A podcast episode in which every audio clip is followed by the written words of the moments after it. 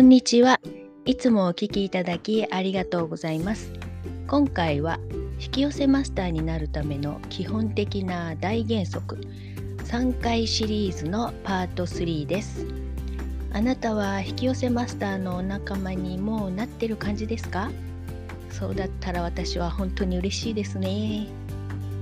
では、大原則パート3は感情のナビゲーションシステムを知り感情に敏感になるです。感情のナビゲーションシステムとはソースからの愛のプレゼントです。ソースとはあなたの魂内なる存在自分では意識できない領域の本当の自分ですね。ソースは常にあなたの願いをすべて詳細にしかも前世までの願いさえも理解してくれています。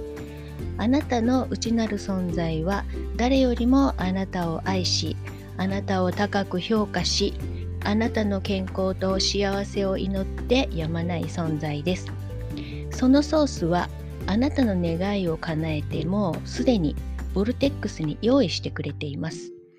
そのボルテックスからあなたが受け取りさえできればあなたは欲しいもの出会いたい人喜べるものすべてを手に入れることができます。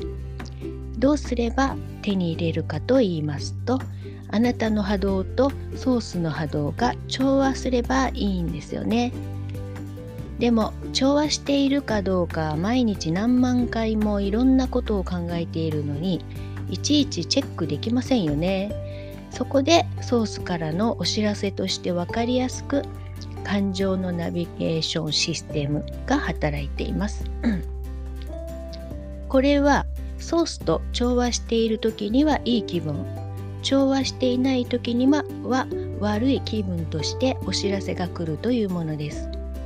その気分をもとに簡単に自分の願いが叶う方に行っているかそれとも遠ざかっているのかがすぐにわかります。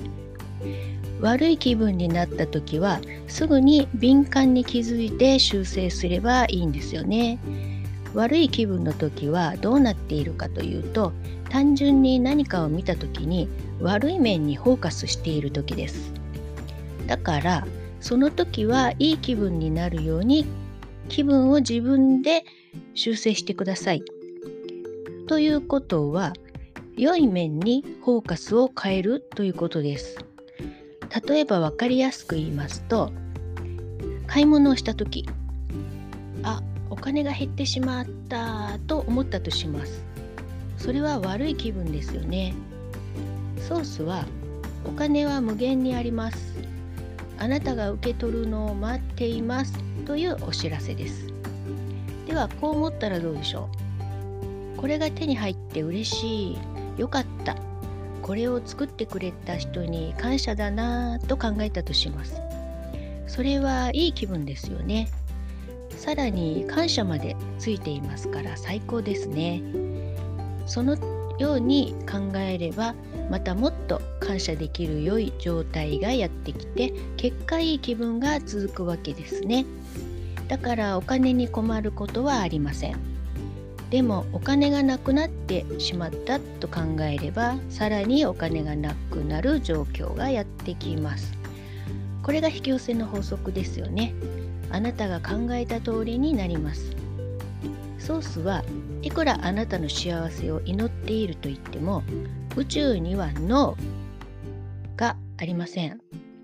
イエスしかないんです。だからあなたが考えた通りにイエスと言ってそれを淡々と引き寄せます。ここはとっても重要なところなので覚えておいてくださいね。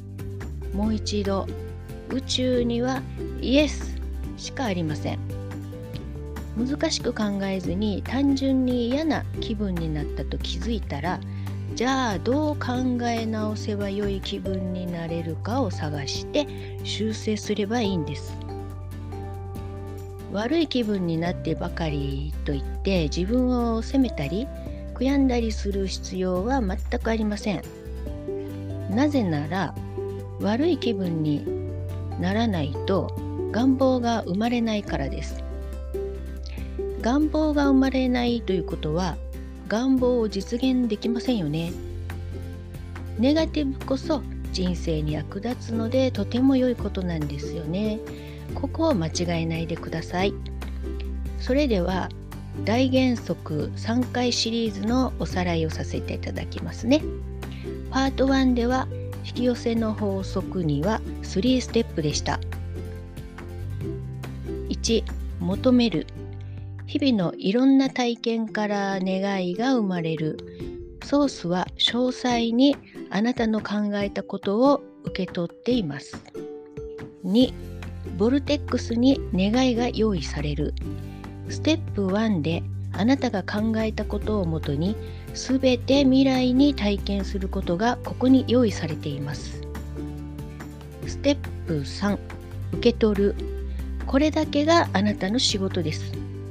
さあ遠慮なく受け取ってください。あなたが一番喜ぶ形。喜ぶベストなタイミングでそれはやってきます。リラックスして一瞬一瞬を楽しんでいればいいです。チルアウトを心がけましょう。仕事をする時も食事をする時も遊ぶ時も常に全力で楽しむにはどうすればよいかを考えてください。大原則パート2メディテーション。ソースとつながる最強の方法ですね。お金もかけずに自分の心身が整う上インスピレーションもダイレクトに受け取るアクションです。大原則パート3、えー、感情のナビゲーションシステムを理解する。引き寄せの法則は感情が鍵となります。あなたが日々どういう気持ちで過ごしているのかこれによって未来が変わってきます。この基本の大原則さえ覚えておけばあなたの考え方は自然とポジティブになっていき自分のことももっと好きになっていけます。過去はこれからの未来に全く関係ありません。これからの未来は今作るんです。毎日楽しくなるにはどうすればよいのか。これに集中してください。楽しんで感謝を見つける。これだけです。難しく考える必要はありません。あなたは日々のトラブルを楽しむために生まれてきました。願望が達成するまでの道のりであなたは成長しそれを楽しみたいと意図を持って生まれてきました。苦しみも楽しみも体がないと何も体験できません。自分の体を大切にしてこれからいろいろなことを体験して楽しんでください。ここまで聞いていただいてありがとうございました。これからも私自身レベルアップを心がけながらあなたのために参考になりそうな情報をお伝えさせていただきます。あなた自身が幸せになって周りの人にその幸せになる方法を教えてあげてください。そうやって引き寄せ人口を増やしましょう。あなたもこの引き寄せの法則を理解して実践して発信してください。みんなの幸せのために。発信仲間を増やしたいんです。よろしくお願いします。ありがとうございました。あなたの仕事はいい気分になることを探すだけです。